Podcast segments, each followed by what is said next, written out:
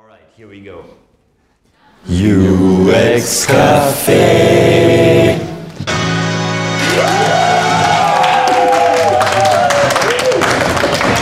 Hello and welcome to UX Cafe. I'm Holger and I'm here with Johannes? Stefan. And Tom. and 500,000 people from UX Camp 2012.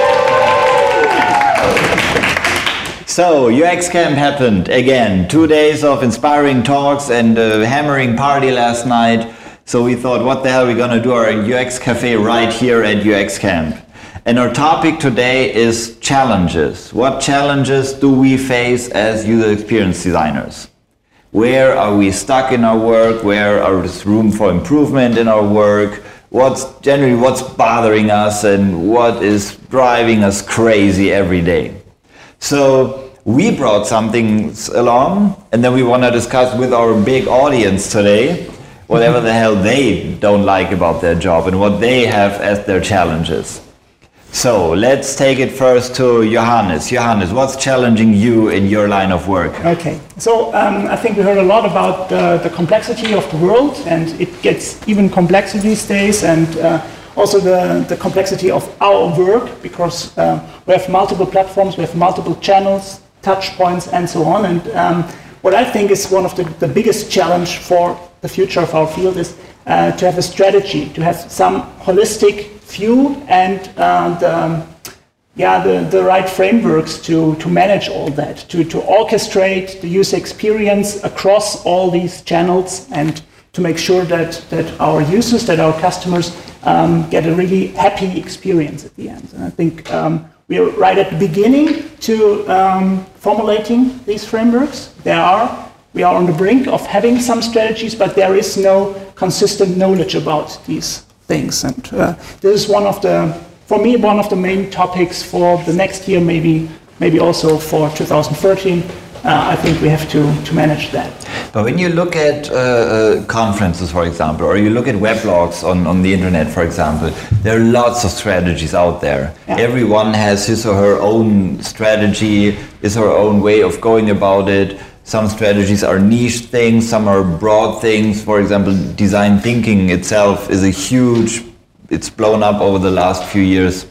So what's missing then? Yeah, the missing is, uh, um, you already gave the answer, I think. Uh, what missing is the connecting link between these things. We have uh, fragmented strategies. We have strategy for content, content strategy. We have content uh, strategies for customer experience. We have uh, design thinking is, is a whole uh, offers another other, other opportunities for strategy. But what we don't have is a consistent strategy for all of that. And uh, it, I don't say it has to be one strategy because I don't think we will arrive at this point. But um, we have to have some some basic strategies that uh, are able to to bring this all together and to help us to yeah to, to gain knowledge about it. So are you looking for the one unified strategy or do you think it's more like a framework where you can pick and choose whatever you need for your project? I think uh, a framework would, would fit better to the situation. I don't, I don't think that we will uh, arrive to a, a unified strategy that soon. Maybe it's too early. We are not mature enough in this area,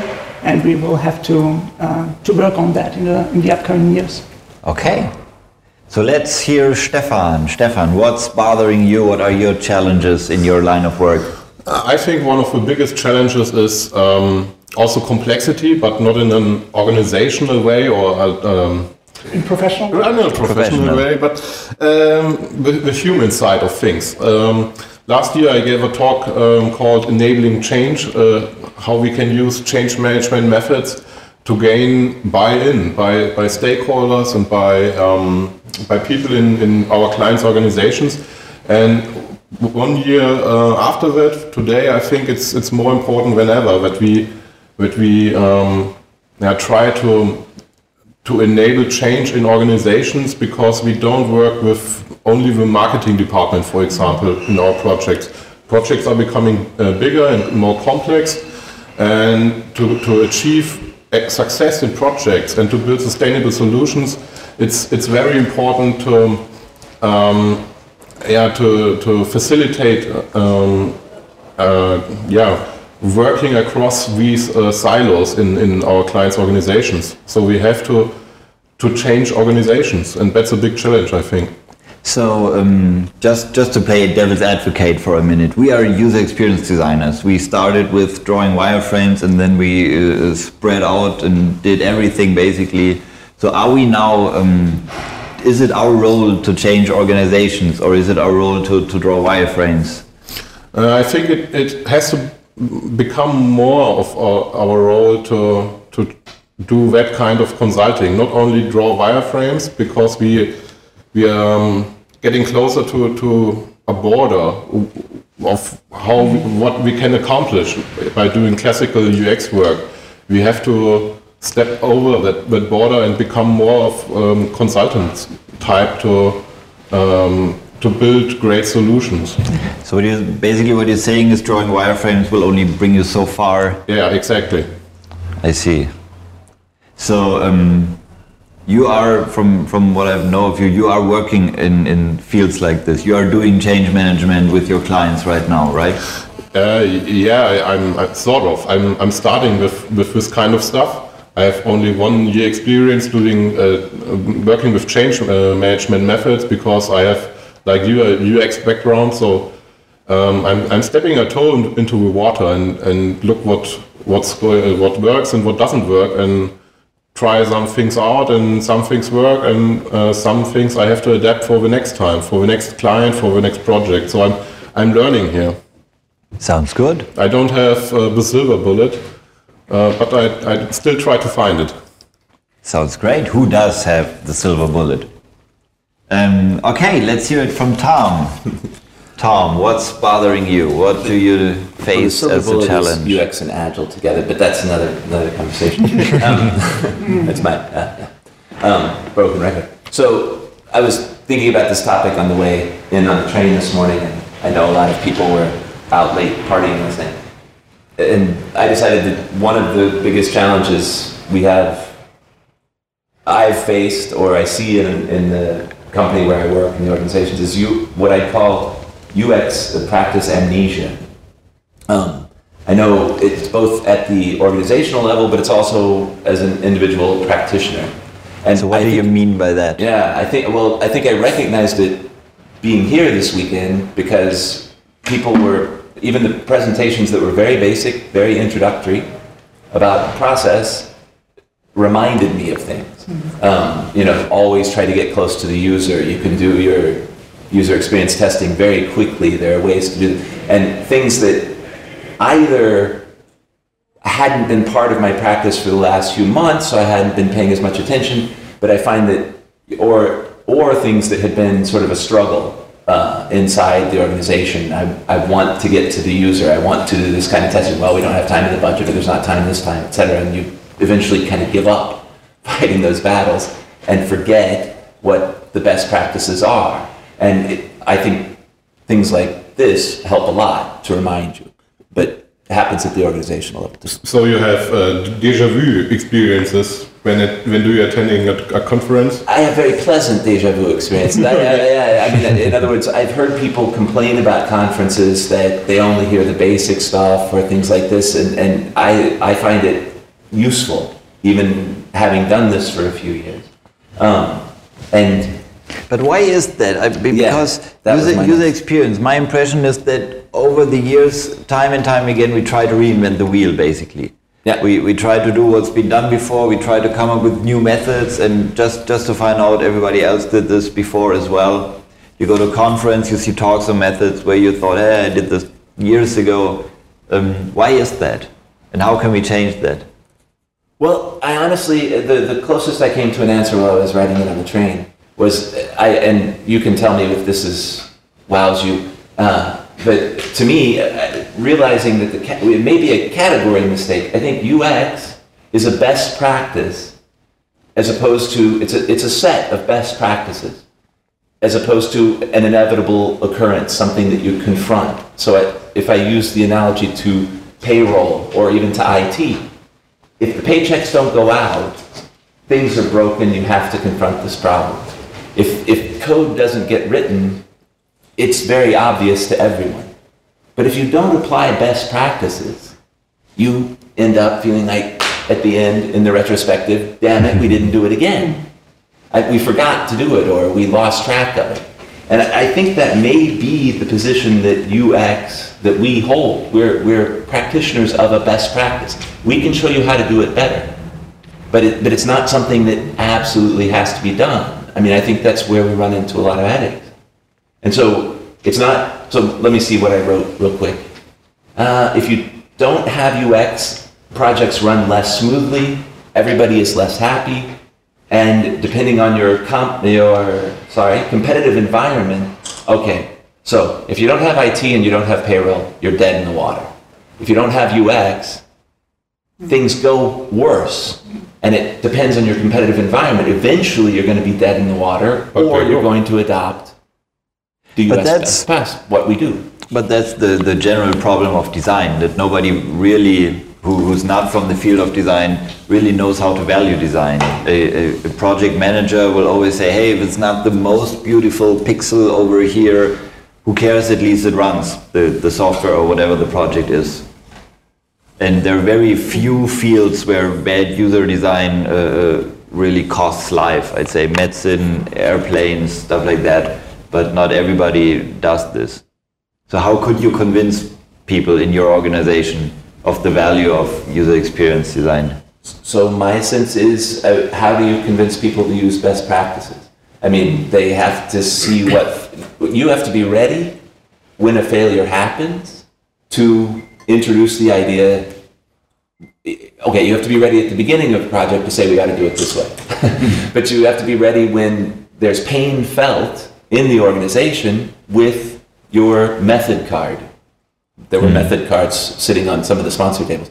You have to be ready to say, we can alleviate that pain, or we could have done it this way, or we can do it this way. So that to me, for me, says something. I mean, that, and again, it was thinking about at this conference, why do I keep forgetting this stuff, or why does the organization I work with keep forgetting this stuff? That led me to that idea. Um, I, I was thinking about what Johannes said. I, I think uh, one reason could be that um, the world is complex, and what could help is uh, Johannes' point of view, thinking more strategic. What what's the problem, and how do we approach the uh, problem? What methods are suitable, and that could uh, rise uh, our chances that we don't forget important things. Yeah, because I think this, um, as well as this perspective best practice is, I think at the moment we are here, it, we are talking about tactics all the time. It's always, we are always the, the fire, uh, the firemen, um, firefighters um, to, to solve the problems, the immediate problems. But if we want to um, to have a plan for that uh, and to, to plan ahead uh, to get at results, we have to yeah we have to adapt another perspective, a more holistic perspective. We have to sometimes jump out of the practice and have a yeah a helicopter view on, on the problems. The bird's eye view. Yeah. All right. I see our beautiful audience nodding all the time. So let's open up the discussion. What not is just bothering you? What are the challenges you face? And what could we, if any, if ever, uh, do about this? Yeah, I think uh, all, all four of you guys pretty much scratched at, at the, the top of what I think is one of the biggest problems is that um, as this industry is getting more professionalized and everybody's learning different tactics and different method and methodologies, um, we're kind of forgetting everybody else around us. I've heard two speeches yesterday on getting buy-in, getting the, the company to work with the UX for you. I think it's one of the biggest challenges has to be actually making everybody out there that works with you in some kind of way almost part of your UX team. Mm-hmm. You have the core team that does the wireframing, does all the all the tactics, and then you have everybody else that has to be at least aware of what you're doing and understand why you have to do that kind of work. So I, I think um, maybe stepping back a bit and easing up the, uh, the lingo and you know mm-hmm. being more open to everybody else would really really help bring the the entire companies and the entire products forward. So that's uh, that's I think is, is what I think is one of the biggest challenges coming up. So you would say not only um, going to get some champions in the company, but more including them into the UX team. Exactly. Something. The, the whole company basically has to be in a broad sense, maybe part of the team. Mm-hmm. Maybe it's just a matter of time that um, we're getting experience. Um, by now, we, the people that are uh, decide on where to uh, focus on or what's important and what's not, they're, I don't know, they're from another generation, so they don't really see what we're doing. They don't understand it. So if we get experience, get older, uh, get in better positions, so um, the chance um, will get better that there's somebody who sees um, the sense in UX and why it's important, and you see all those um, new companies, uh, online companies that um, I don't know are valued how many billions of dollars, and um, they yeah they're successful because of good use experience. So and that's uh, you're getting these examples, and so um, but we of course we have to keep fighting. We're we're the ones we're like the pioneers, so um, we're the ones who have to think abstract and and indirect and and um, like those things that uh, for other people are maybe more difficult. So um, they're caught up in the daily business. So it's kind of you get another sense of um, ano- another way of thinking. Uh, if you're like constantly struggling and um, uh, for what has to be done now, and so as uh, now in UX people come and, and say, okay, uh, now we have to um, uh, keep the users in mind and. Yeah, for somebody who doesn't see this, um, the worth of UX, this is just some babble. So, um, oh Something no, else this again, about. Something else to worry about. So what yeah. you what you're saying is is we need many different perspectives maybe, and the the user experience perspective is not the the loudest at the time in in an organization. So everything is UX. I don't know. We cannot really say there's an ex- UX. ex- I don't know. It's mine. I mean, you uh, work for the customers, so um, there cannot be anything else like uh, ex perspective and um, everything. Uh, but I think for people it's difficult. Uh, if I mean, we all have probably worked together with uh, people in big companies who basically are caught up in their daily struggle, and so they, they kind of don't really see anything beyond their own horizon anymore. And so uh, it's kind of you have to, yeah, how to solve that. We have to be persistent and keep fighting and, and keep uh, reminding people that and. Um, Can I try to tie together, or do you want to go first? I, I want to try, but, but maybe it's similar. Yeah. Uh, So you both are saying um, we have to make people. A challenge is to make people in organizations um, making them aware of the value of UX, right? So She's saying, she's agreeing with me. The market will out. UX is best practice, so eventually the winners will do it in a way. Like we'll win in the end. But but So we're it's also in the battle right now. it's Darwinian in a kind of way. Yeah, So- yes, but I mean that's a difficult perspective to take as an individual, right? If you're if you're in the middle of the struggle, if you're doing the job, um, yeah, you can say, you know, that person. uh, You have so much conflict in this job, trying to get this perspective understood, that to realize, okay, ten years from now, this company is going to agree with me or be dead. Mm. It doesn't give you a lot of. It's, it's nice to know that you will win in the end anyways. yeah, I mean, I'll win in the Just end. Just a matter of I still time. have to deal with day to day. And I, one more connection I'd really like to make because I was talking about amnesia of all these things. How do you how do you remember things and mm. how do you overcome amnesia? And I think that's where I would connect it with what Johannes was saying is that building these frameworks. We talk about buzzwords and everything else, but we're really struggling to come up with a language and and uh, the meta area, the strategies and the language to talk about this stuff, so that we can remember it, so that we don't lose it.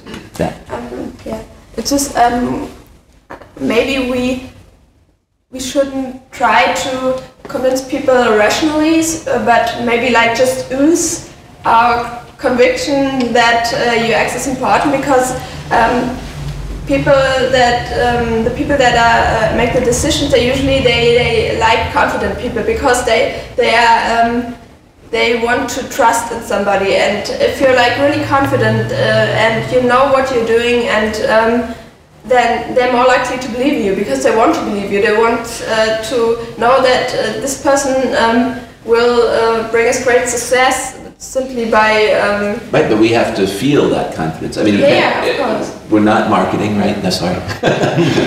we have to like believe in what. That's what I'm saying. I mean, I think the confidence comes in part from having the framework to think about it, having the words to talk about it, and yeah, seeing a vision that it's best practice. You, I'm not just preaching my uh, religion. It's it's what you need to do to succeed. And I, I think, uh, the, again, the change aspect is here is important because people outside um, think about other things. Uh, they don't think about UX; they think about their own agenda, and we have to um, we have to put UX onto the list, uh, onto their list, onto their agenda, and and change their beliefs, like bringing the outside in. Um, telling them uh, we asked your users and they said uh, your product is, is shit and this is directly affecting your sales for example so it depends on the project But are we really assuming that uh, people outside of UX, you know, deliberately make bad products or bad software? They're not. They, they like like business people have numbers in mind. They want to sell the most product. They know if the product is better, they'll probably sell more. But they don't, you know, don't they know don't how. see the cost. Yeah, they don't know how maybe, or they don't, you know, evaluate. Okay, if I invest a little more here, then that'll result in 50% more, more sales. That's, I think that's when we, we have to step back, be a little more humble. And I, I would differ from you. Being overconfident is something that uh, any kind of designer basically has down pat when it comes to everybody else. We all know how to tell people that yeah, your design sucks. What we don't know is how to tell people why design sucks and how to, to make them not, not feel bad about not knowing good design. yeah, But- that, that's also confidence. So that's yeah, okay, but um, um, I would take a more humble approach, maybe, and you know, just be more explaining than just. Yeah, basically, um, what I think both of you are saying, you need to be confident, but you need to really know why you can be Yeah, confident. that's you need what to, I mean. yes, I don't, I don't mean like they're being brash or something like yes, that. Yes, but you, what when you are confident, you have to really be able to prove it. Like, Yeah. I know why my shit is better than your shit because your user said this is the better shit of all of this. But again, as, as, as you said, the road to hell is paved with good intentions. So um, everybody thinks they're doing the best for the user, but you're never sure if they really are. So um, short, I mean, we all do user tests. This is one good way to find out. But uh, many organizations I, I talk to, they either they don't do user tests because they think it's too expensive, or they don't know how and wh- why or whatever. So, um, what other ways are there to, to show the value of our contribution to an organization? For, for me, it was definitely usability testing. One usability testing per product, simple one with internal people, and it worked because people, developers, and product managers saw that that they pay that it's real shit. They they didn't believe before that it's not perfect perfect product, and the one usability testing changed their mind completely and they, they wanted to do another run another usability testing to to search for a real situation and it was Yeah. very very good start So that's a strategy for change, bringing change, right? Yeah to show pain and then to show show At a level everything. where the organization can accept it now. So you show some results, you demonstrate. You don't have to do it for the whole project or for the whole company or the whole product. so bringing the outside in uh, to make people aware what's going on We're sneaking in your topic. Yeah, yeah, always. But I I was wondering, are there, are there other challenges out there? So what, what are the other guys thinking? My, my biggest challenge is that uh, I introduce UX in my in our company. I work on it five years, for five years, and uh, I have a dream team, and everyone wants UX, and it's the biggest issue that because we have quite big company and they need to have products okay and and best. So we found out that we need a good product manager, so we do product management, and we need some some other other things. So, and when they are not that okay, we have to do it instead of those people. So nowadays it seems that everything is UX and. So you found out in order to, to do the best work you could, you had to basically change all the other people around you as well. Yeah. Wow. Um, yeah, everyone needs needs UX in Yeah. our company, including CEO and people like that. And we have quite a huge portfolio, and it's a lot of work. And other other thing that uh, makes trouble for us is that uh, we don't know users because we, we develop some software for, for companies and they sell it to an, another companies and over there there are maybe some users so it's very difficult to, to get there So you're doing B2B yeah. development and then, yeah, you're really distanced from That's interesting. So you've brought the customer inside, as Stefan would say. That's a, that's quite a challenge. I mean, doing B2B Yeah. and then trying to get out, reach out all the way to the customer. Yeah, It's there- there is no your- UX. Yeah. four layers and to get there it's it's quite difficult So you're trying to to change uh, the organization, to change the company to a design-driven or design-thinking organization. So everyone has to have UX in mind. yeah Uh, it's quite a task. It task. was the uh, important part of it uh, to to educate the whole company, to, to promote what we do, how it's done, why it's important. Okay. And talking about uh, promoting our, our field, the company, I think that's um, often an issue of communication.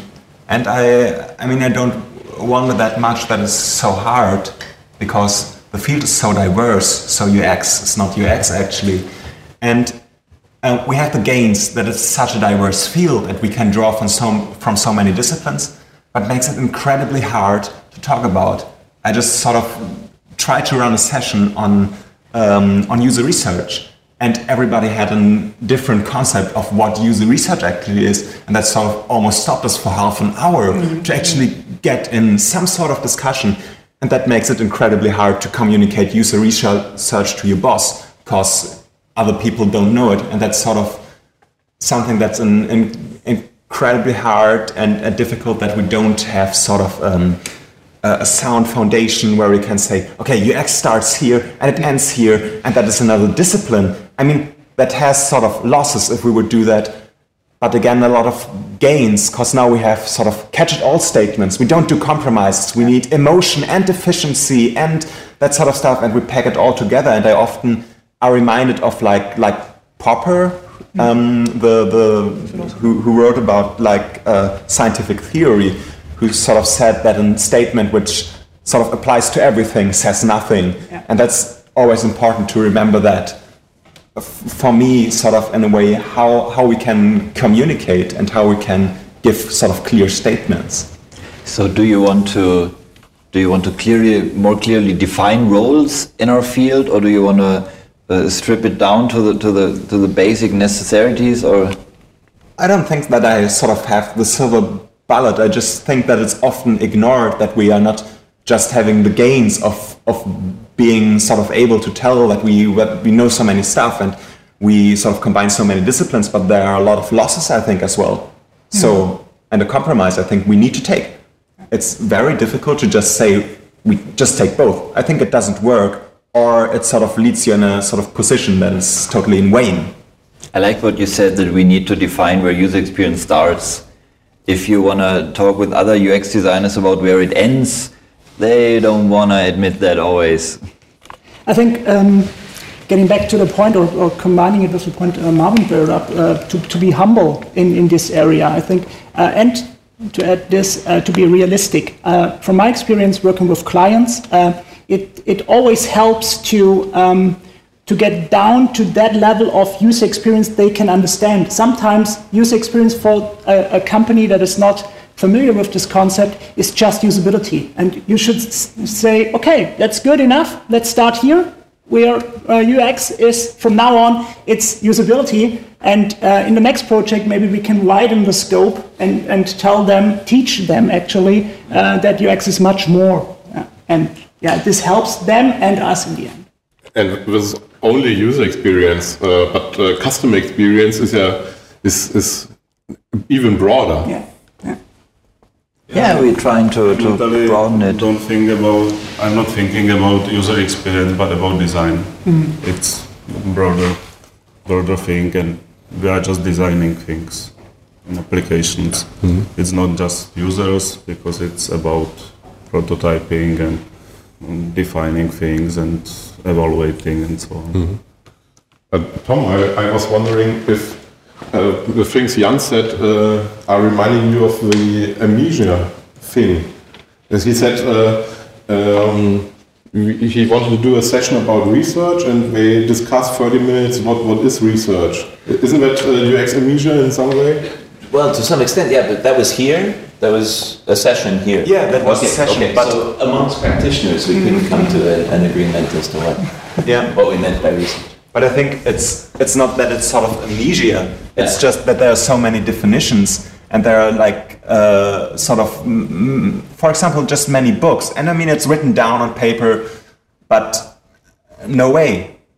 Uh, there there is no like one one conclusion that sort of you have the definition of it, and then you can like talk about it. Like what you have, like for example, in physics, you can say it's Newton's law, and everybody knows what it is about. Right. Yeah, but, but physics it's uh, it's about definition, but uh, UX is about people and uh, companies are different. Everything is different, and you have to find your way how to But do we want to talk about it. I mean, and in order to talk about it, we do have to have some shared understanding.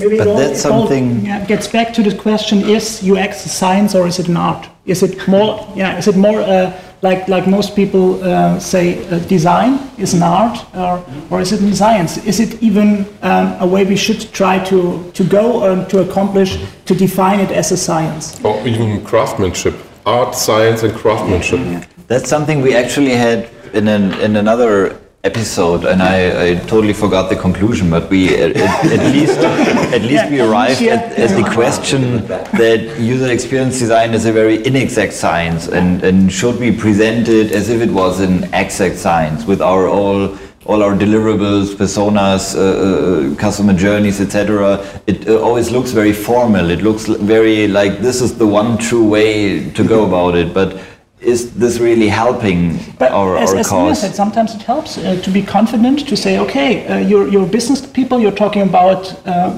um, all the, the metrics and KPIs and so on, and here's here are our metrics. KPI, uh, I heard. Uh, it is the first conference I heard in, in almost every talk, every session that I attended uh, about UX KPIs. This is a new thing. This is a new kind of thinking that we are adapting in our field, and uh, it tries to, to level with the business talk. And I don't want to necessarily come up with a sum up, but I, I do think that a lot of this definitional, this conceptual uh, level of work only gets done at conferences, at places where you're talking with fellow practitioners. I mean, we're talking about challenges, and there are day to day challenges that are organizationally specific, and there's uh, challenges to personally remember what you learned, uh, whatever. And then, but this, this challenge, and it, it may be endemic to the profession that we're in, it may never have vast definitions, but it's sort of a living and evolving thing, and it's by talking about these things, by seeing what other people, by having the experience where nobody knows what user research is, that you advance your own thinking, and we can advance our own shared understanding of it all. So But in a way, without wanting to sum it up, you pretty much did sum it up. I, so um, the best answer to challenges is UX Camp. yes, yes. So uh, thanks a lot for coming. Thanks for discussing this with us, and enjoy the rest of the company. Uh, sorry.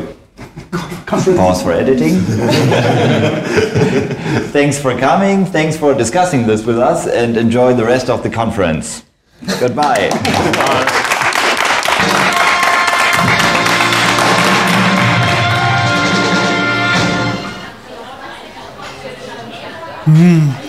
UX Café.